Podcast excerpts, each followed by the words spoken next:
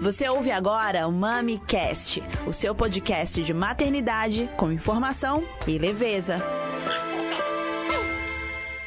MamiCast, episódio 42. Como proteger meu filho da violência sexual? Hoje a gente está com a convidada Clarissa Chaves, que é psicopedagoga, palestrante para famílias e profissionais sobre educação sexual adequada. Sejam todos muito bem-vindos e bem-vindas ao MamiCast, seu podcast de maternidade com informação e leveza.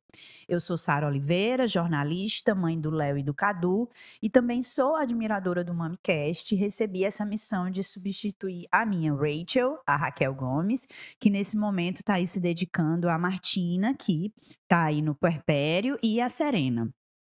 Lembrando que você acompanha ao vivo no Facebook e YouTube do Povo e também nas principais plataformas de áudio, Deezer, Spotify, Apple Podcasts, entre outros.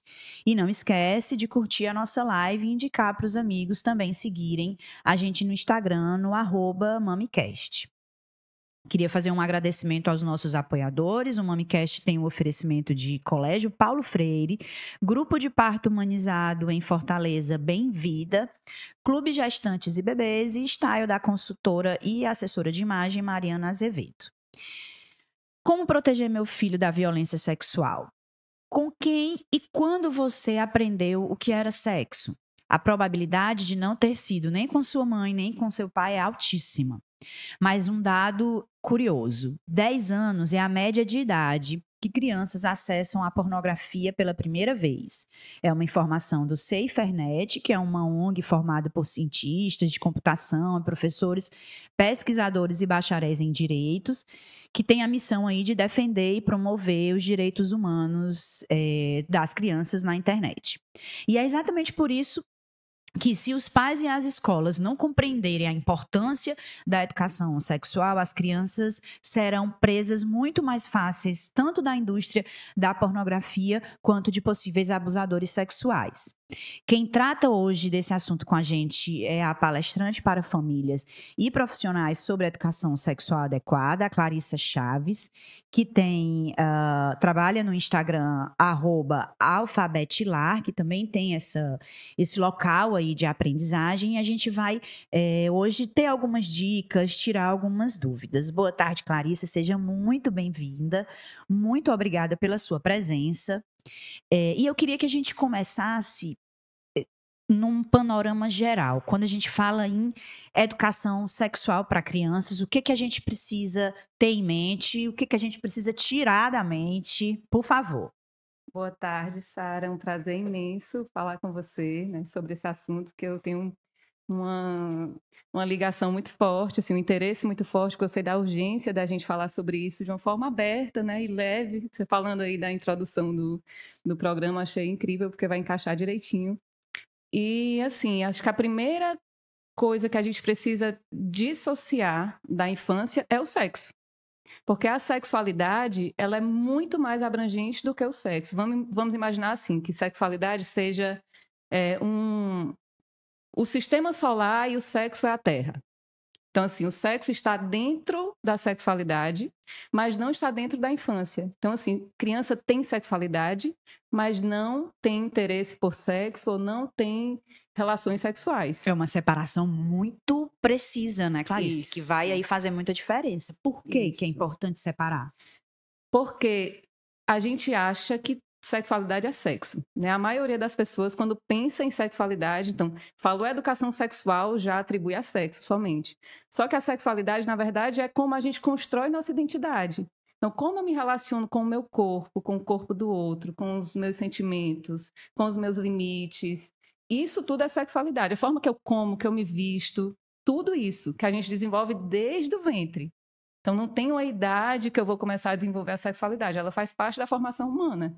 Né? E o sexo vai ser algo que vai também ser introduzido nessa sexualidade quando vem os hormônios, na adolescência, né? E aí você tem toques de busca por, por parceiros sexuais, né? Isso tudo está fora da infância, está fora das crianças. A Clarissa, ela promove uma oficina chamada Meu Corpo Brinca, mas não é brinquedo, que é de prevenção ao abuso sexual para crianças de 4 é, a 10 anos, né? houve uma oficina recentemente, né? E aí ela destaca algumas questões específicas. Trata de um livro que eu queria muito que você falasse sobre isso também. Uhum. É, e mostra as brincadeiras que ensinam, né? A diferenciar os toques abusivos dos toques de, né, respeitoso, a dizer não quando a criança não se sentir confortável, a como agir em situações de perigo. É, identificar as pessoas que são os responsáveis e de confiança e também conhecer os canais de proteção, né? Me fala um pouco dessa oficina, assim, como é que você desenvolve e o que, que ela te dá de retorno assim, das crianças? Bom, a oficina é muito potente. Assim, primeiro porque dá o direito às crianças a dizerem não. Eu acho que isso é primordial dentro das casas, dentro das escolas, né? Que uma educação democrática vai sempre ter esse, essa abertura para a criança falar, para a criança se colocar, porque criança sente, né? Criança tem direitos, criança pode. Então, acho que essa é, é a base da, da oficina. Então, se as crianças chegam já sendo apresentadas ao corpo delas. Geralmente elas nem sabem né, o que é parte íntima, que essas partes têm nomes corretos, científicos. Então a gente começa a oficina com o livro Pipo e Fifi, de Caroline Arcari, que é incrível. Ele é todo muito bem pensado, né, por mestres, por, por, especialistas. E aí eu tenho os bonecos de Pipo e Fifi, que são dois monstrinhos sexuados. Então o Pipo tem o pênisinho, a, a Fifi tem a vulva, o desenho. E aí é muito legal, porque a gente já começa brincando, assim. Eles tiram a cueca do, do Pipo e vê lá o, o, pênis. Aí a gente começa a compartilhar quais são os apelidos que eles dão. Aí é uma brincadeira. Eles trazem os apelidos é. que eles usam em casa. Eu tava, antes de começar, eu tava até falando com a Clarice uhum. isso. Eu tenho dois meninos e a gente usa um apelido e eu já vejo que o mais velho já não se sente mais tão à vontade, uhum. né? Então, a oficina começa com isso aí, que é isso. realmente onde eles se identificam, né? Isso. E geralmente, quando eu pergunto, alguém aqui sabe o nome verdadeiro dessas partes? Ninguém sabe. Tem, tem pai que acha que é errado falar, Clarice. Isso, não é, não é. Porque dá intimidade, é, da aproximação. Né? A gente fala sobre todas as partes, por que não falar né, das íntimas? E aí eu falo, ó, oh, vocês sabiam que o que vocês chamam de pinto, né? Pingolinho. Pingolinho. é, tem um nome verdadeiro que é pênis. Aí fica todo mundo assim, tênis? Volta não entender. Mas aí eu vou dizendo que tem o pênis e, e das meninas que é a pepeca, a pipi, né? Vários nomes. É Florzinha. a vulva. Isso, é a vulva. E aí a gente repete, aí eles vão depois fazer uma vivência com o corpo, porque criança não aprende só falando ou só lendo uma história, né? Eles precisam vivenciar. E aí cada etapa da oficina, cada pedacinho do livro, a gente fecha o livro e vai fazer uma vivência. Essa do corpo, eles. O que é que o livro traz, assim? Resume um pouquinho qual é a uhum. história que é contada no livro. É a história dos monstrinhos, Pipo e Fifi. É, conta o que eles gostam de fazer com o corpo, né? E é de uma forma bem geral. Brincar, é dançar. E quando eles vão tomar banho, eles ficam assim pelados. E os, as crianças também ficam assim peladas. Aí tem os, os desenhos das, das crianças, né, peladas. E falando um pouquinho da higiene, e vem, vem tratar do toque do sim e do não. Assim, a gente faz tudo com o nosso corpo. Mas será que tudo é legal fazer? Será que tudo é legal receber? E aí tem várias várias situações, né? Tipo, alguém vem e aperta a tua bochecha sem você gostar. Você pode dizer não, aí o Pipo vai ensinar. Diga não e conte para alguém. Porque aí, aí vai aprofundando, né? Desde esse toque de puxar cabelo, empurrar, tarara, ao toque na parte íntima. Então, assim, há regras sociais referentes à nossa parte íntima que ninguém fala. É. E há uma coisa muito cultural também, né? Assim, eu me lembro que eu já falei com, com alguns avós, eu vejo alguns avós, oh, cadê o, o pintinho do vovô, uhum. né? Ou, ou dá o cheiro da pinta e tal, uhum. que é uhum. uma coisa que eu, por exemplo, já restringi, mas que culturalmente, inclusive, a família dá aquela olhada, o que, que você tá achando, né? Sim. Não entende que você não tá desconfiando daquela pessoa, mas você tá é, preparando seu filho, né? Protegendo. Exatamente. Exato. Você vê essa coisa cultural também? De... Muito. E geralmente, quando a gente aprende né, que tem que dar esse limite, a gente também tem que exercitar esse dizer não, porque como é que a gente diz não para uma pessoa da, nossa, né, da família que a gente adora e que mas tem que ser dito. Assim, a gente tem que aprender a dizer não. Assim, eu costumo dizer que quando eu ensino para os meus alunos a dizerem não, eu estou aprendendo também, porque tem tanta coisa,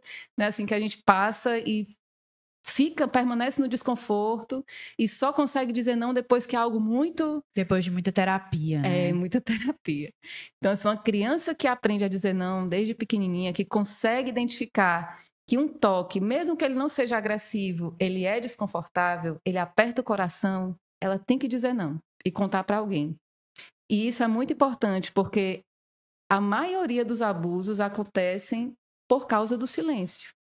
Então, assim, é, um, é uma investida na criança, na vulnerabilidade dela, né, através da atenção. Então, assim, os abusadores gostam, identificam crianças que têm autoestima baixa, que têm uma comunicação péssima com a família, isso. E aí vão dando o que elas precisam, né, que é essa atenção, que é a conversa, que é o olhar, esse carinho, presentes. Mas tem uma troca, que é o segredo. Então não conta para ninguém, desde filmagens, desde os toques, né? E muitas vezes, raramente eles são deixam marcas é raro. Então a criança confunde aquele carinho com com proteção. A vulnerabilidade da criança é muito. Às vezes eu tô com. É, aí você, enquanto mãe, entra naquela neuro, meu Deus, uhum. é muito inocente, senhor. Qualquer pessoa pode fazer o que quiser, de fato. Por isso, é isso é importante muito, munir muito. essa criança, né? Ó, se a criança que recebe a educação sexual adequada está vulnerável, né? Continua vulnerável, assim, está protegida. as pesquisas já provam que seis vezes mais fortalecida contra o abuso, uma criança que recebe educação mas mesmo assim tem que estar sendo supervisionada, né? Tem, enfim, tem que estar com o responsável perto, né? A, a, Raquel tá mandando aqui uma pergunta. Sarinha, pergunta por que, que objetivamente não se deve chamar por apelidos. De forma prática, como é que isso vai prevenir é, futuros abusos? Boa pergunta. Ótimo. Na verdade, pode chamar pelos apelidos, mas é importante que eles também conheçam os nomes verdadeiros, né? Justamente por isso, porque gera intimidade. Eu sei o que eu tenho, eu sei que isso faz parte de mim, eu sei que o pênis e a vulva têm funções que vão muito além das relações sexuais. A gente usa todo dia para fazer xixi, para fazer cocô, e é coisa que eles adoram falar. Né? Chega na fase que, nossa. Eu é tô xixi, vivendo cocô, essa fase. xixi, cocô, pum, tudo. Então é importante que eles tenham esse, esse conhecimento de falar os nomes e falar abertamente, porque isso dá naturalidade. Assim, quando a gente vai falar o nome verdadeiro, às vezes fala baixinho. Eles percebem essas nuances da gente ter esse tabu de estar tá falando sobre isso perto deles, mas por que se eu também tenho? E eles têm até a curiosidade, aguça ainda muito, mais a curiosidade, né? Muito. Olha, Sara, uma resposta, na verdade, uma pergunta não respondida para uma criança é uma porta que se abre de, de mais vulnerabilidade, principalmente sobre esse assunto. Porque se a criança percebe que na família não há abertura para falar sobre isso e ela quer saber, não tem como você segurar isso. Ela vai procurar descobrir em outros canais, em outras fontes, que é aí é que está o risco. Porque se eu. E a internet aí, a infelizmente, internet, faz infelizmente. essa função aí. E aí a pornografia, que é algo, né? Eu vi você falando mais cedo, né? Na introdução, de 10 anos, muito antes, assim, vários dados de crianças pequenininhas, às vezes nem tem acesso a celular, nem a computador, mas está no aniversário com um colega que tem um celular, está na escola no recreio ali, vai, não tem jeito, assim, já alguns especialistas já falam que é uma afirmação, toda criança vai ter acesso à pornografia. É, a, a criança, ela tem libido, Clarice. Eu, eu nunca esqueço hum. que uma vez a gente, acho que foi uma, alguma matéria, se falou muito que a, tinha uma meninazinha de dois, três anos e ela ficava ali na bicicleta, né? Uhum. E, e, os pais viam que ela estava gostando de ficar ali, né? É, se, se afastando ali na bicicleta, né? Então, criança tem libido, ela não tem. É como você estava falando no, no, início, era a uhum. sexualidade. Ela não tem noção que aquilo ali é algo que remeta uhum. a sexo, mas ela está sentindo um prazer ali uhum. sexual, né?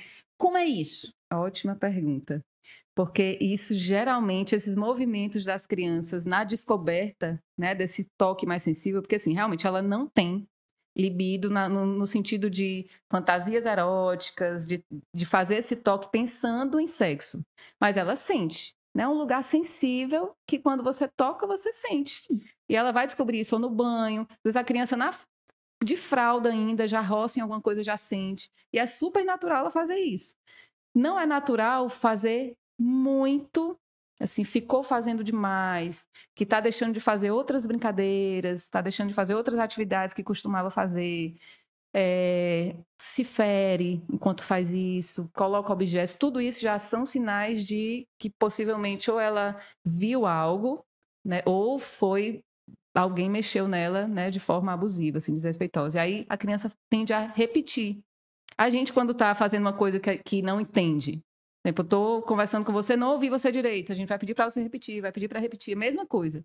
A criança tem acesso a algum conteúdo, a alguma situação que ela não entendeu, ela vai reproduzir várias vezes. Até descobrir o que ela quer. Até entender o que é. é aquilo. E isso é um sinal. Porque a criança fala com comportamento.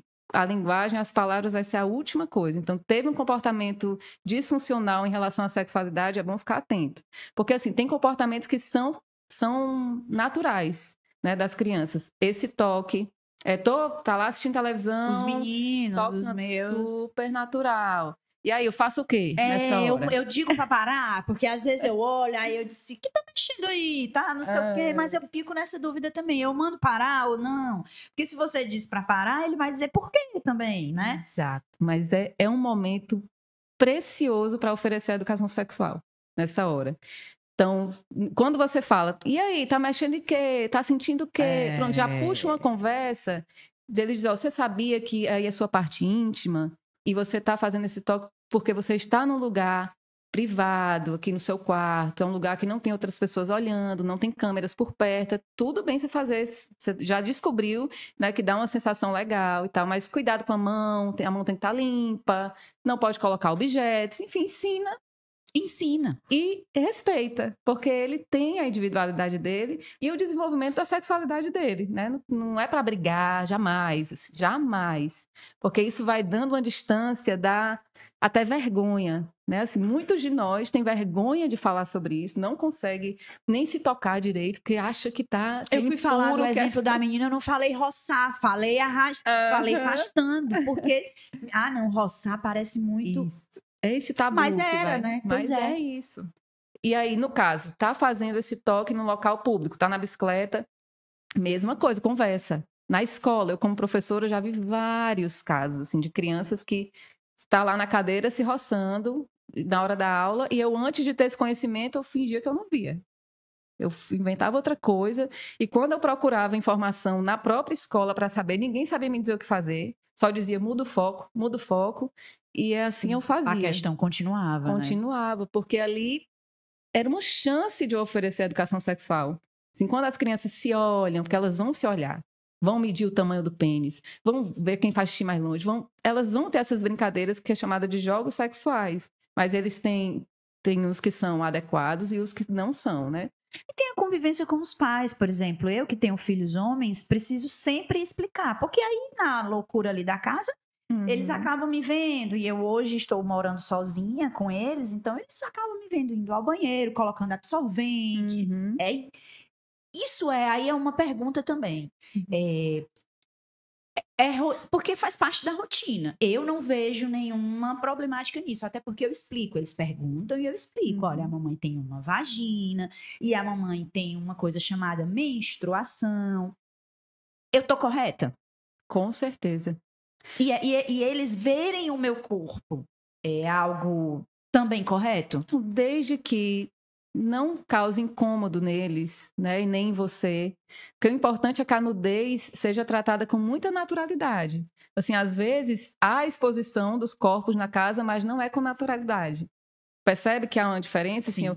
Assim, eles podem nunca ver, né, nunca verem vocês pelados, mas conseguir tratar isso de uma forma muito natural, falar bem sobre o seu corpo, né? Tudo isso é, é, educação sexual. A forma que você se trata, quando você se olha no espelho, você geralmente comenta o quê da sua aparência? Eles estão ali observando tudo. Tudo. Tudo, tudo, tudo. E se isso, né, essa nudez não incomoda vocês, não tem problema nenhum. Né? Há, há especialistas que dizem que não, jamais, a partir dos três anos não pode. Mas, assim, geralmente, o, as crianças, quando vão entrando na puberdade, vai tendo esse, esse senso de pudor, né? Não vai, eles não querem mais se expor e às vezes se incomodam quando dá para a gente perceber quando eles estão incomodados assim com a nossa nudez, aí é legal a gente né, ir respeitando e falar da menstruação maravilhoso, É. tem que falar, tem que explicar, tem livros hoje incríveis, né? E isso vai sanando a ansiedade. E Enquanto principalmente gente- para eles que são homens também, Isso. entenderem os, os Uhum. processos, né? Com certeza. Porque eles vão achar, se, se a gente não responde, eles vão criar alguma hipótese. Vão criar algo mirabolante, assim, às vezes, e muitas vezes associados a eles. Porque criança é egocêntrica, então acha que o que acontece no entorno é responsabilidade deles. Então, ver você sangrando, você está machucada. É. O que foi que ele fez para machucar você? O que, o que é que eu tenho que fazer para salvar? Porque assim, aquele egocentrismo mesmo. Então, se você carinha assustada. fala naturalmente, vai diminuindo a ansiedade, vai criando uma conexão incrível para falar sobre tudo. Pois é, isso que me ocorreu também, que acaba sendo isso, assim, a gente toma banho junto, o pai também toma banho junto, e acaba sendo uma oportunidade exatamente de falar sobre aquilo com leveza. Tem uma outra coisa que eu sempre trago muito com eles, assim, hoje até eu tava falando com uma grávida aqui, é, a gente pegando na barriga, aí ela diz, ah, eu acho que o bumbum dela, dele tá aqui. Aí o pai disse, não, pegue no bumbum do meu filho. Aí eu disse, oh meu Deus, eu tenho que levar essa problemática, porque eu amo pegar nos bumbum dos meus filhos, porque são muito lindos. Mas eu não sei também até que ponto isso é prejudicial. Eu converso com outras mães e todas dizem, não, mulher, pega, porque daqui a pouco tu não vai mais poder pegar, não vai traumatizar, não. É, vou de novo, é correto esse tipo de comportamento também? Eu pego com carinho, eu dou beijinho, é da mamãe mais, né? Uhum. É, é uma parte íntima também, né? Então, assim, o ideal é que a gente dê muito carinho, muita brincadeira Sem nas outras sei lá, né? partes. É, Oh, meu Deus, vou me despedir. Mas mais por um cuidado Sim. social mesmo, né? Assim, infelizmente, gente, assim, é, tem culturas que os pais beijam as crianças na boca, né? Tem, assim, várias situações, mas diante da realidade que a gente vive, né? Assim, o que a gente orienta é É naturalizar de forma correta e não Isso, naturalizar o que é, o que pode ser perigoso, né? Exato, porque se eu ensino para eles, não se brinca com parte íntima. Essa, essa é uma mensagem que tem que ficar gravada para eles. Não tem brincadeira com, nem com você, nem você com os outros. Aí eu vou lá e brinco. Aí, É. Ok. né, fica. Você está certíssima. É, quais são as respostas mais adequadas, por exemplo, quando surgem as perguntas do de onde vêm os bebês? Que eu também Uhum. já é, já passei por isso. E nessa coisa do corpo, eu é muito, né, uma dicotomia muito grande, porque eu digo muito. é, eu digo, de quem é esse neném? De quem é? Eles é da mamãe. Eu digo, eu já não digo mais que é da mamãe. Eu digo, não, Hum. seu corpo é seu. Você Ótimo. faz com ele o que você quiser, com cuidado, com informação, falo desse jeitinho, né? É, Mas, e aí, voltando, que, que- quais seriam as respostas mais adequadas para essas perguntas? Assim, como é que eu nasci? Como é que o papai me colocou dentro da sua barriga? Uhum. Bom, primeiro que todas as respostas devem vir com muito afeto, além da verdade científica, né? Mas sempre unir essas duas coisas, afeto, porque eles querem muito saber de onde eles vêm para eles pertencerem. É uma necessidade de identidade, né? pertencimento, isso. Então, saber a história toda é muito importante. E aí, quando você vai responder, você perguntar de, de onde eu vim, né? Como é é, t- tem um livro mesmo que, que também é da Carolina Arcari, que fez Pipi Fifi, que é Gogô, de onde vêm os bebês? É a cegonha contando a verdade. Ela, ela começa a história contando, eu sei que você tem essa dúvida, e já lhe falaram que foi a cegonha, ou que foi do repolho, ou que foi a sementinha, mas eu vou te contar agora a verdade. E aí ela vai contando de uma forma muito linda, né, com ilustrações lindas, começa falando sobre o corpo, sobre o desenvolvimento humano, né, desde a infância, aí chega uma fase que o corpo está pronto, né, para ter relação sexual e para gerar bebês. Já distancia da criança, assim, a criança precisa saber o que é do universo infantil e o que é do universo adulto. Ela não sabe que não pode dirigir um carro, que não pode voltar, que não pode sair na rua sozinho. Ela também não pode fazer relação, não ter relação, porque ela ainda não está nesse momento da vida. Daí mostra o corpo, né, todo pronto e como é que se dá as relações de intimidade? Aí vai dizer que quando duas pessoas adultas se gostam muito ou querem ter um contato. Traz a coisa afetiva, é importante. Traz o né? afetivo e traz já a noção de consentimento. Então, criança não tem capacidade de ter contato íntimo porque ela ainda não tem responsabilidade sobre si mesma no sentido de consentir, né? Uma relação tão tão íntima. Então, assim, duas pessoas adultas que querem, as duas querem ter esse contato, elas vão para um lugar bem, bem íntimo, privado, sem, sem, não pode estar na frente de ninguém, nem de câmeras, aí já aproveita, né? É um lugar de muita intimidade e elas ficam com o corpo bem juntinho e querem fazer tanto carinho que tiram até as roupas, encosta a parte íntima. Aí na, é legal porque no livro tem uma portinha de papel assim, que a, que a gente fecha, e aí quando abre, tem duas pessoas peladas dentro. E o desenho muito, muito respeitoso, muito bonito. Aí fala do que precisa haver um encaixe das duas partes íntimas para poder o espermatozoide, que já foi explicado antes, que está lá no testículo e taraná, encaixar e encontrar o óvulo para poder gerar o bebê. Aí fecha a portinha, né? lembra que esse é um momento só de adultos, que é um momento muito íntimo. E aí depois vai mostrar como é que o bebê se desenvolve na barriga e as formas de nascer, desde do parto natural, parto cesariano, a inseminação artificial, e aí no final vem a pergunta: e o que é que a, que a Gogô carrega no saquinho dela? Porque ela tá lá com o saquinho. Aí aparece a Gogozinha, que é, é a filhinha da Gogô, não é de ninguém. É a neném dela, né? É, e é incrível como isso para as crianças é tão simples. É isso que eu ia dizer. Sabe? Você falou agora, pareceu assim. É muito simples. E nessa coisa de tipo, olha, você sabe o que é, você não pode fazer. Isso. Mas você sabe. Uhum. Eu, não é mostrando vídeo pornográfico, né, que é assim que a maioria das crianças está recebendo educação sexual. Eu vejo que é com uma linguagem super respeitosa, né, já ensinando a ela o que ela não pode, já tá, já tô prevenindo, né, toda essa conversa. E dizendo a verdade. Ó, oh, isso isso causa uma tranquilidade tão grande para a criança. Se ela sabe de tudo, sabe que pode perguntar para você qualquer dúvida, porque assim no final desses questionamentos, quando a gente vai contar, a gente sempre pergunta: ficou alguma dúvida? Me conte o que foi que você entendeu. Se você quiser saber disso, mais alguma coisa, pode me perguntar que eu vou te falar. Então, assim, às vezes a gente não sabe o que responder na hora. Vem uma, vem uma pergunta assim, a gente fica, né, atordoado. Muitas vezes. Mas é muito importante que a gente cuide da nossa expressão, né? Às vezes o nosso corpo já trava e a gente quer passar a bola para outra pessoa, né? Naquele caso que você falou. É. Mas a gente tem que cuidar da nossa expressão, agradecer por ela estar tá fazendo essa pergunta, porque isso já é um sinal de que ela confia em você. você. Então, assim, obrigada por fazer essa pergunta. Vai ser muito legal conversar com você sobre isso, mas eu agora não sei como responder. Se você realmente não souber, mas pode ter certeza que eu vou me informar, Procurar vou estudar e amanhã, hoje à noite, e cumpre com a promessa. A gente vai conversar sobre isso. Aí você se prepara e volta com o assunto. Ah, e outra coisa que eu esqueci devolve a pergunta. Se chegou para você e perguntou, nem minha filha esses dias chegou perguntando, mãe, eu quero motel. Aí eu, filha, tu acha que é o quê? Eu também já tive, meu Deus! Aí a gente estava andando de Uber, passando lá nos carros, e ela tá lendo tudo, aí sai lendo as placas, né? O que é motel? Aí devolvi a pergunta, tu acha que é o quê, filha? Eu lembro que a gente já ficou no hotel. É, porque é exatamente essa comparação que eles Isso. fazem. Aí o filho, ótimo, é quase igual a um hotel, só que é um local que pessoas adultas, quando querem ter privacidade, vão para ter relação sexual, relações íntimas. Ah, tá bom. Quantos anos tem tua filha, Clarice? Sete. Eu queria falar um pouco dessa idade, mas queria trazer também uma outra. Esses dias, o meu de sete também falou, tava no carro, voltando da escola, falou alguma coisa que fulano tinha crush em fulano. E foi a uhum. primeira vez.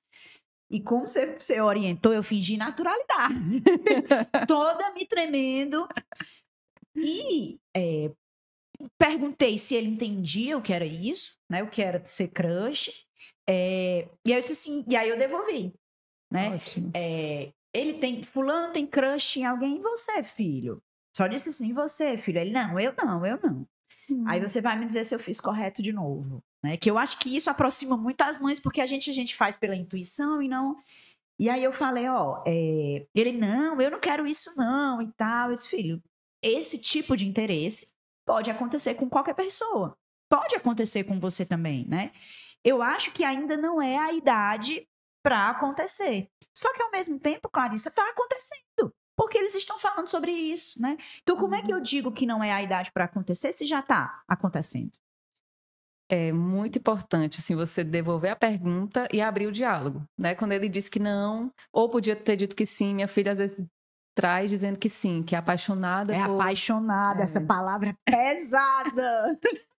Só que é importante também a criança saber que o namoro, né, que o crush, né, perguntar o que é crush, você é. sabe o que é?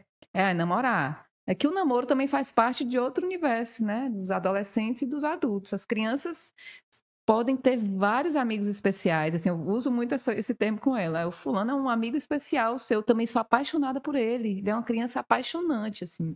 Eu sou apaixonada por você. Eu sou apaixonada pelo aquele livro, sabe? Assim, dá uma uma a, a, abrir um pouco, né? Essa questão para sair um pouco do namoro, assim. A gente sempre vai ter relações, né? Apaixonantes. Né? Temos amigos apaixonantes, temos. E aí traz isso para ela, assim, que é normal estar tá sentindo isso, né? Mas a questão do namoro, que já é o beijo na boca, que já é aquela é do universo do adolescente e do adulto, assim. É, e que com os sete anos, é, há uma, é uma, seis, sete anos, há uma transição muito forte, assim, uhum. você sente mesmo aquela coisa, o meu bebê não é mais bebê, né? Exato, já é. se arruma, a minha filha, assim, se arruma muito preocupada com, sabe, com o que o fulano vai dizer, que é, são essas paixonites, né? Essas, que ela tem muito preocupada com o que se fala, assim. Acho que tem que trabalhar muito a autoestima dessas crianças, assim, porque quando vai para essa esfera que é mais sexualizada, né, que isso não é, isso é cultural, né? São músicas, é o que se vê, são imagens. Então, é, por mais que a gente cuide disso, eles, eles vão estar expostos, né, a, a, a, essa, a esse incentivo né, da menina estar bonita, de estar para já para atrair o menino e a briga entre as meninas pelos meninos, né? São os filmes, são os Nossa, eu, já, eu vivo fazendo assim uma limpa no Netflix para tirar vários boa, desenhos que são de, livres, mas que não são livres. Como assim? Eu vejo um episódio, são várias bonecas disputando a atenção do. Gente, aí eu converso com ela e com ele, né? Que eu também tenho um filho. Qual é a idade dele? Ele tem seis. E aí converso com os dois. O que é que vocês acham que está acontecendo aí? Vocês acham que é assim mesmo? As meninas não são amigas? É, será que. Vai, vai questionando, mas aí tira, né? Tira, deixa assistir o que. Né? Coisas mais. mais tem, muita coisa boa também. E essa coisa da autoestima, né? Eu costumo dizer muito, assim, hoje, quando eu vejo um futuro é, e eu penso nos meus filhos, eu acho que isso é a, é a, melhor educação que você pode dar hoje em dia é você realmente fortalecer a autoestima da criança para tudo. Se você pensar no mercado de trabalho, uhum. ele vai precisar acreditar nele, ele, né? E aí, informação e liberdade de conversa para mim, são os dois caminhos reais que fazem isso acontecer, né? Perfeito.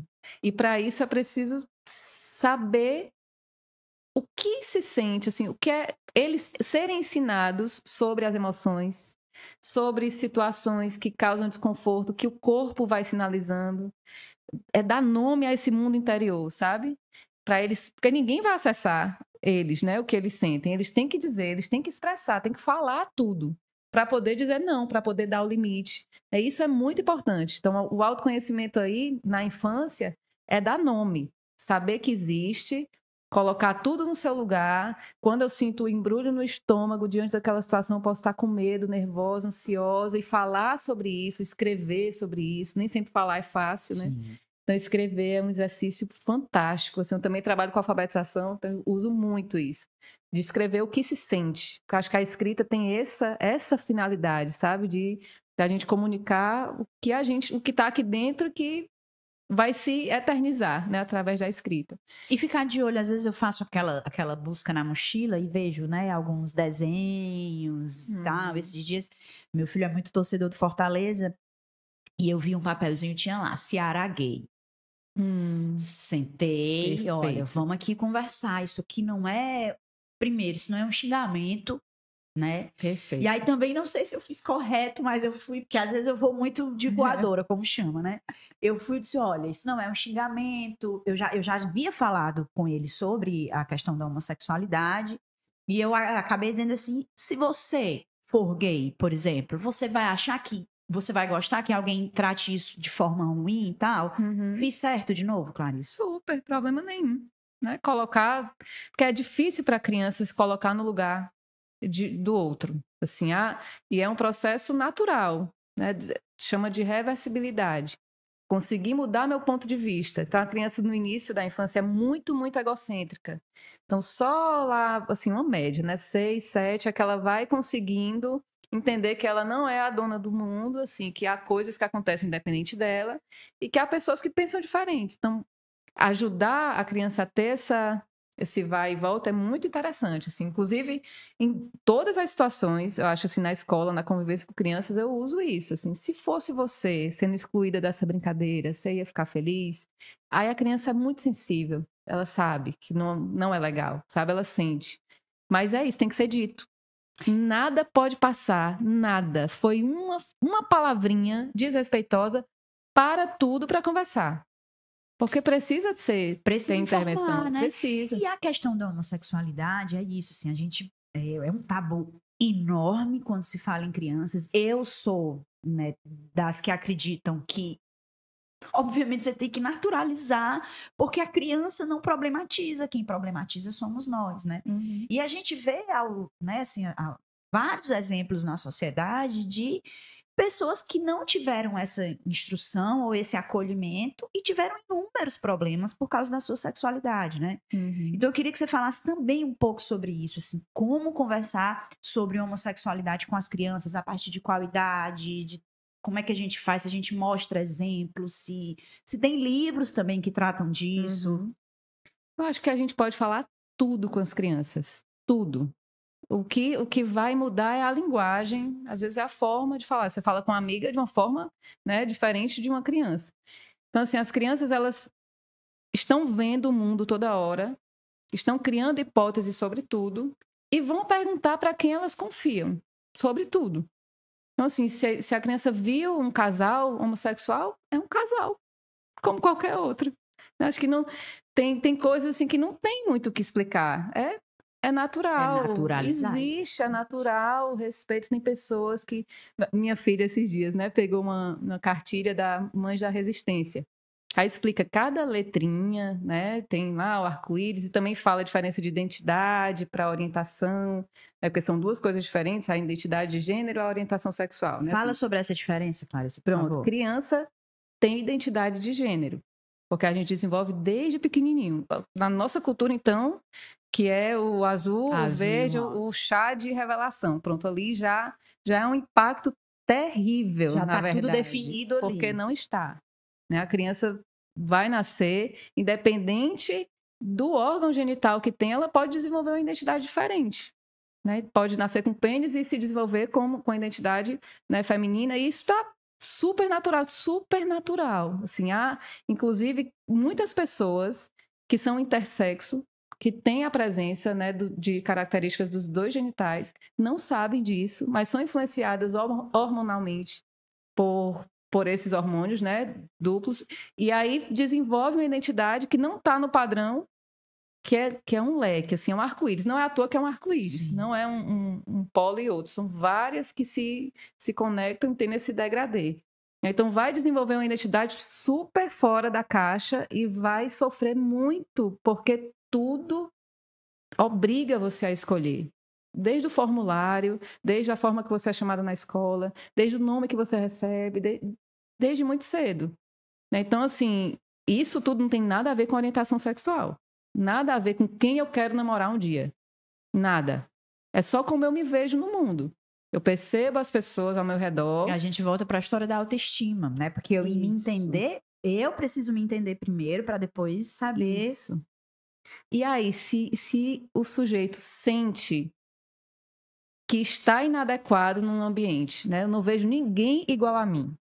Não vejo ninguém parecido comigo, ninguém fala comigo sobre isso. Né? O que é que vai fazer para pertencer? Porque é uma necessidade lá primordial de pertencimento. Vai tentar caber nessa caixa e vai sofrer muito, Muito. muito. Aí os casos né, desastrosos de, de- A gente precisa mudar gente essa realidade de Muito, futuro, nossa. realmente. E ainda tem muito empecilho para isso. Eu escuto coisas de pais e mães assim que eu fico. E é uma luta complicada, porque às vezes você quer, confesso a você, várias vezes, grupo de mãe da escola, né? Pá, eu sou sempre a polêmica, aí eu vou. Só que você fica até com receio de, de o seu filho, em algum momento, sofrer, entendeu? Ah, é Uhum. aquela mãe que fala aquilo, olha. Então, realmente é uma, é uma realidade que precisa ser modificada, né?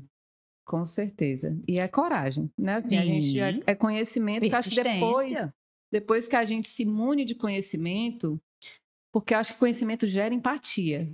A gente conhece e acaba se colocando no lugar do outro, assim, a gente sabendo, a gente vai conseguir falar, né, sair de cima do muro mesmo, né? Não vou mais fingir que não vejo. E né, não- jogar o que é polêmico. Se causa É mal-estar, vamos aqui causar esse. Esses dias eu tava no- subindo num prédio da minha mãe, aí tinham dois caras levando uma cama, né? Aí entrou eu, meus dois filhos, estavam eles dois. E os meninos têm o cabelo cacheadinho, eles começaram a falar do cabelo cacheado deles tal. E o mais velho não gosta do cabelo cacheado. E eu comentei. Aí um dos caras pegou e falou assim: É, cara, tu vai fazer sucesso com as meninas, com esse cabelo. E aí eu fui e falei: Eu disse, eu com os meninos, né?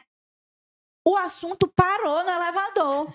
Eu acho que eles não acreditaram que eu disse aquilo, entendeu? E aí Ah. parou. Quer dizer, é, é difícil, Uhum. né? Eu fiquei com aquela cara e sustentei. Eu disse, pois é, porque pode ser os meninos. Os meninos gostam de cachinhos também, tá? mas Uhum. foi e eles ficaram.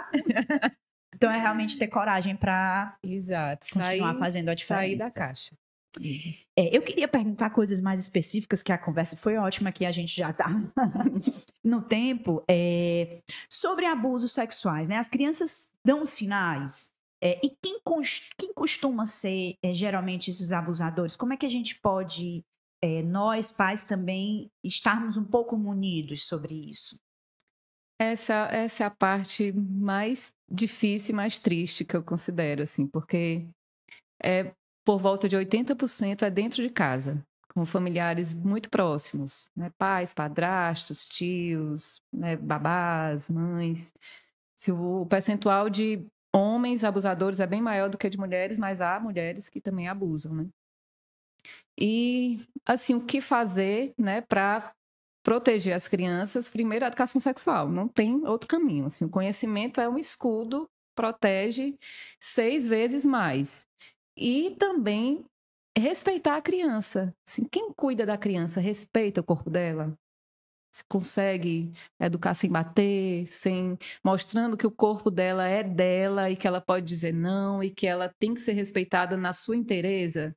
Assim, eu acho que é uma é um exercício de a gente se visitar primeiro, né? Ver como é que a gente atua, como é que a gente se coloca, como é que a gente se educa emocionalmente para poder dar essa autoestima para a criança, né? E ela conseguir identificar situações que não são legais e buscar você ou outra pessoa da rede de segurança para para falar, para não guardar segredos ruins. Que é importante falar a diferença de segredo bom. É, porque eu só digo ruim. segredo, eu só digo não pode ter segredo, mas eles É. querem ter alguns segredos. Aí tem segredo que é bom, segredo de uma festa surpresa, segredo de um presente, segredo de uma visita que vai chegar. Então, se segredo bom, já já todo mundo vai saber.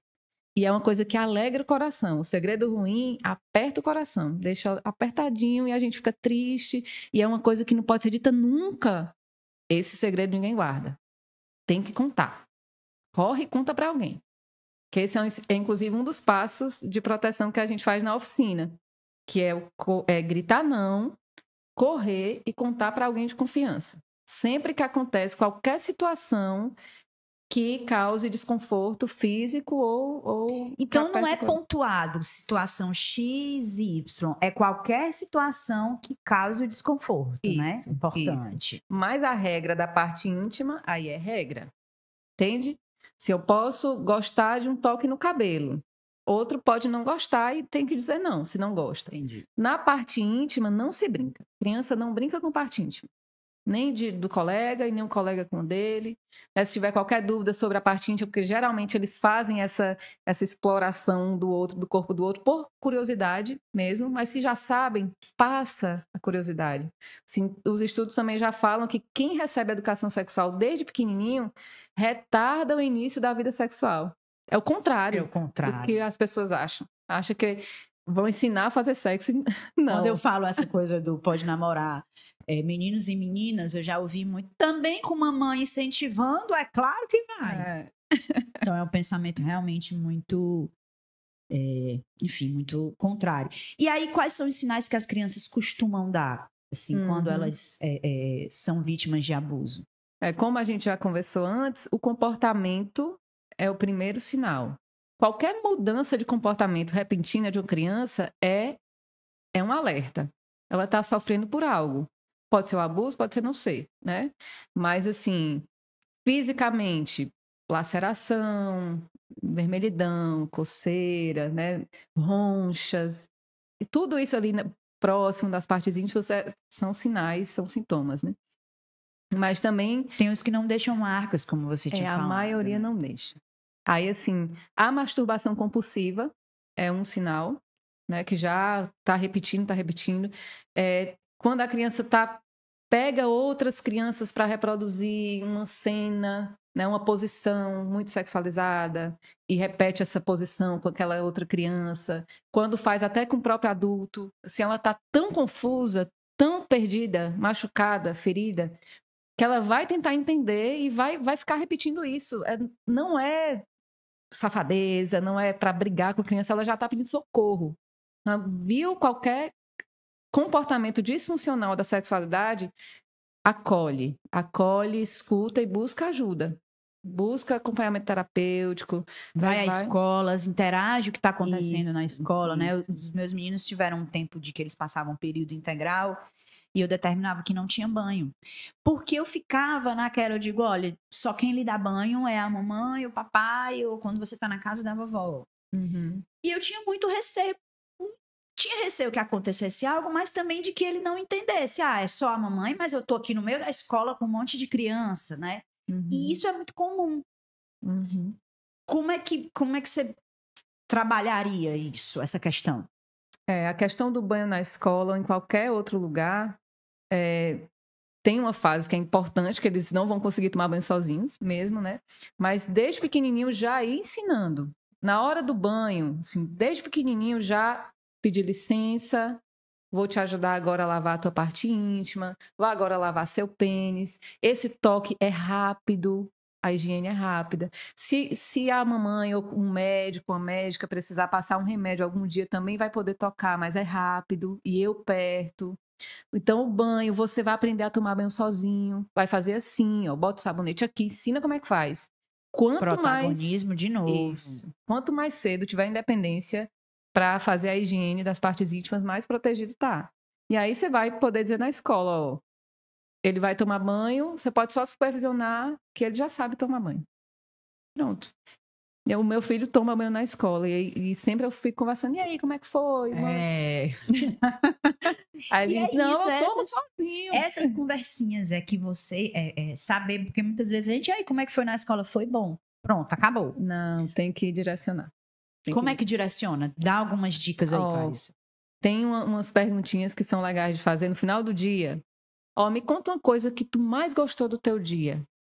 E uma que tu é? não gostou. E aí você também fala a sua. Ah, a coisa que eu mais gostei do meu dia foi tal coisa. Porque eles adoram ter essa troca Adoram. igualitária, né? tudo que eles querem é pertencer É, ao ao mundo nosso universo. É isso.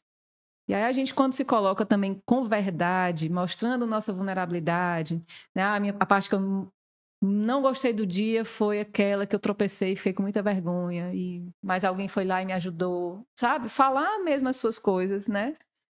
De forma aberta, dá uma conexão legal. nunca tem uma regra, né? Às vezes eu fico, que eu falo muito, eu converso muito com os meninos, e eu tenho muito medo de, às vezes, trazer questões, às vezes eu levo coisa de pauta. Mas é, aí é o meu universo também, né? Então não Uhum. tem como. A Raquel tinha feito, a gente já tá pertinho do fim, a Raquel tinha feito uma pergunta também ela falou sobre o banho, mas aí a gente já tinha falado sobre isso. Uhum. E aí você tocou na história do selinho dos pais com os filhos. Uhum. É, e que, por exemplo, é engraçado, né? Eu tinha a história do bumbum, mas eu nunca tive a história do selinho. Talvez até porque socialmente, para mim, parecia ser, né? Fala um pouco Uhum. disso, assim. É, é, tanto mães como pais muitas vezes têm esse costume, né? Mesma coisa da parte íntima. Assim, a boca, ela não é uma parte íntima, mas é uma parte privada do corpo. Assim, ninguém pode chegar pegando na sua boca ou querendo beijar e a de sua boca. descobertas, né? né? Porque tem toda a história da fase oral. Isso, tá? isso. Mas aí vai entendendo sobre as regras e sobre as regras do corpo, como é que a gente se coloca, já isso é importante ser colocado também, que a boca, porque muitos casos acontecem assim, ah, todo mundo se beija, você não vê. E assim, é interessante dar muito carinho para a criança sem utilizar a boca, assim. Há, há especialistas que falam que não tem problema nenhum, assim, mas quem se aprofunda mais na questão do abuso vai ver que é, que é um risco que você pode evitar. Assim, é uma porta de conversa, né, de, de aliciamento que eles não vão ter se eles não tiverem, não vão ter abertura se eles souberem que a boca deles não é E eu acho que é muito isso, é, é você é, criar prevenções pensando no risco mesmo. Infelizmente. Porque, infelizmente, é a gente tem.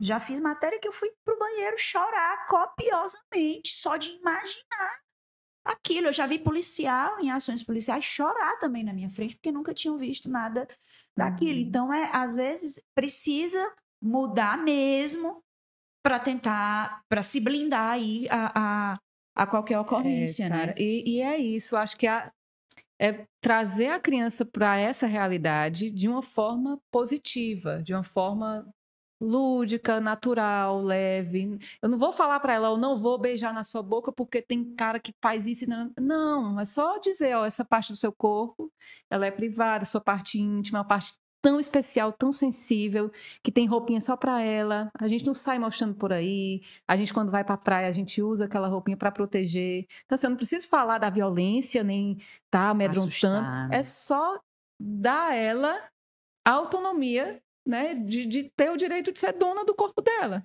E dizer que ela tem direitos. Porque isso também na oficina a gente fala. Apresenta o ECA, o Disque 100, ou tem um livrinho que é só para as crianças. Olha que coisa maravilhosa. Olha como você é importante. Várias leis que protegem vocês.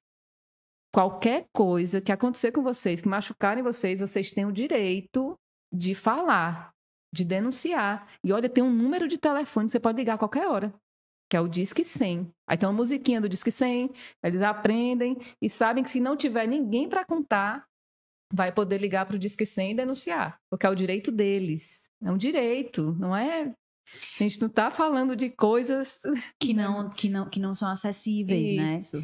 Qual foi o retorno mais curioso ou mais significativo? Tu lembra, assim, o retorno deles no pós-oficina, por exemplo, ou durante, né? É, eles, como é tudo muito natural, é muito na brincadeira, é, é muito espontâneo, assim, é, é maravilhosa. A assim, é gente é que tá focado ali, É, né? Pra naquilo eles é... Mas assim, as famílias trazem, né, de que agora já conseguem dizer não, dizer, não, pode deixar que eu, que eu consigo me limpar, assim, ter, ter essa autonomia de, de ser dona de si, assim, de saber que aquelas partes do corpo, né, elas podem manipular, né, são livres para manipular, assim, as crianças mais velhas, às vezes, eu até estou preparando a oficina para adolescentes, assim, para falar sobre masturbação, para falar, para ter essa naturalidade, né, enfim, ser livre, ser mais feliz consigo mesmo, né, conseguir respeitar o outro, dizer não quando algo- pare é pare, se alguém diz É. pare você para, né, e você também pode dizer que a gente vai parar. É isso na brincadeira, em tudo. E de você entender a realidade. A gente estava um dia também conversando aqui sobre a história dos nudes. Que hoje, para os adolescentes, é muito comum. E que não adianta é, o pai ou a mãe acharem que é o fim do mundo, porque aquele adolescente não vai achar. Então, trago de novo a informação. Informa, diz como deve ser feito, né? é, é, de não se identificar, de porque na maior, essa luta não, não tem como você ir contra. É né? muito importante falar sobre isso, muito, porque o que é usado de nude para aliciar no, numa bola de neve, assim, Estou com a sua foto e É, faça isso por mim, faça virtuais. isso. Nossa, é muito sério. Isso é realidade, não é só novela, não, né, É Clarice? realidade. É, e é, gente, é triste demais. Assim, isso mina a vida da pessoa, né? Da adolescente, de seja quem for. Ser chantageado pela sua intimidade. Como conversar com. Aí, é, pra gente finalizar, a pergunta era sobre relação sexual. É importante falar desde cedo. Mas aí, e aí, e aí eu trago isso, assim, como falar sobre relação sexual, a partir de qual idade, e principalmente com os adolescentes nessa, nesse novo contexto aí, né? Que inclui os nudes, por exemplo. Uhum. Bom, a relação sexual, ela vai, vai surgir nas dúvidas, né, das crianças, naturalmente, nessa história dos bebês, né, ou porque viram alguma coisa, ou viram alguém falar, né, então vai surgir a dúvida e a gente vai responder daquela forma, né, que já falei aqui antes, devolve a pergunta, cuidado com a expressão, agradece pela pergunta, se não souber o que falar, diz que vai responder depois e vai se informar direitinho. Mas assim, a criança pequenininha, até uns 4, 5, quando ela faz essa pergunta, ela quer realmente. É uma questão muito afetiva. Sim. Se ela não tiver sido exposta ainda a nenhum conteúdo sexual. Se for, mas se tiver sido exposta, por isso que é importante perguntar. Devolver a pergunta. Para saber o que é que ela já sabe É, sobre o isso. que, que entende? ela tá, tá trazendo Porque, aí. assim, o ideal é a gente falar da relação sexual como ela é a partir dos cinco. Mas se uma criança antes disso já teve acesso, aí eu vou ter que falar de uma forma né, respeitosa, com a linguagem científica adequada. Vou ter que falar. Então, se for muito pequenininho, só em você dizer que é esse contato, né, que é um abraço, é ter um contato muito íntimo, os corpos ficam muito juntinhos dos adultos, né, e aí você cresce, cresceu na minha barriga. Geralmente, quando as, as famílias vão responder, responde pessoalmente, assim, né? Os profissionais não, falam na. Mas falar com essa, essa, essa afetividade toda, né? E aí já sanou. Ali, isso você pode perguntar, e ficou alguma dúvida? Se a criança continuar perguntando, você vai responder tudo. Fala a verdade, não tem problema nenhum.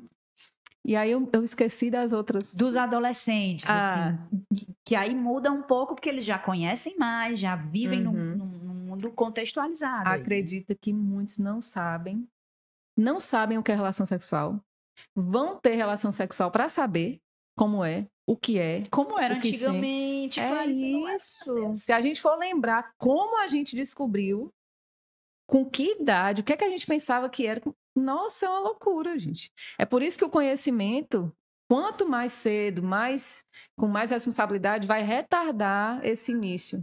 Por conta dessa curiosidade sanada, essa ansiedade que foi sanada.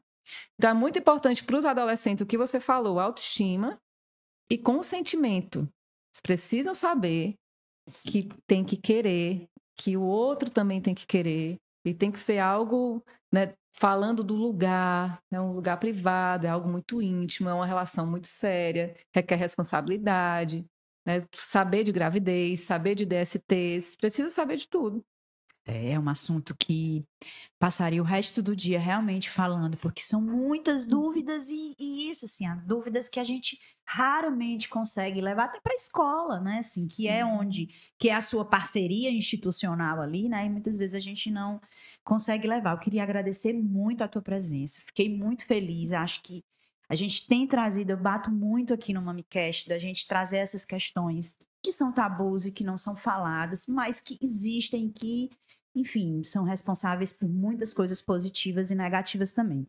Queria que você deixasse aí uma mensagem, como você acha, assim, ou dicas ou mensagem, trouxesse para o trabalho que você desenvolve também, é, e que a gente possa conversar mais sobre isso outras vezes também.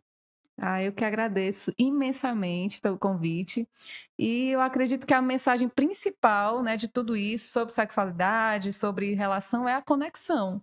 É ter intimidade, né, abrir esse espaço para ser íntimo das crianças, né, para ser ponte mesmo, para ser uma porta aberta para recebê-las com tudo que elas são, da forma que elas são, né, com toda toda a diversidade que elas são, né, e a gente conseguir se conectar com essa beleza que elas são para aprender junto. É, e a gente ajudar a formar adultos mais conscientes, né, Humanos. mais respeitosos, humanos. Ah, o MamiCast é parceiro do grupo de comunicação Povo. Teve a produção e a apresentação minha, Sara Oliveira, produção de Mônica Damasceno e Raquel Gomes, apoio técnico de Bruno Silva.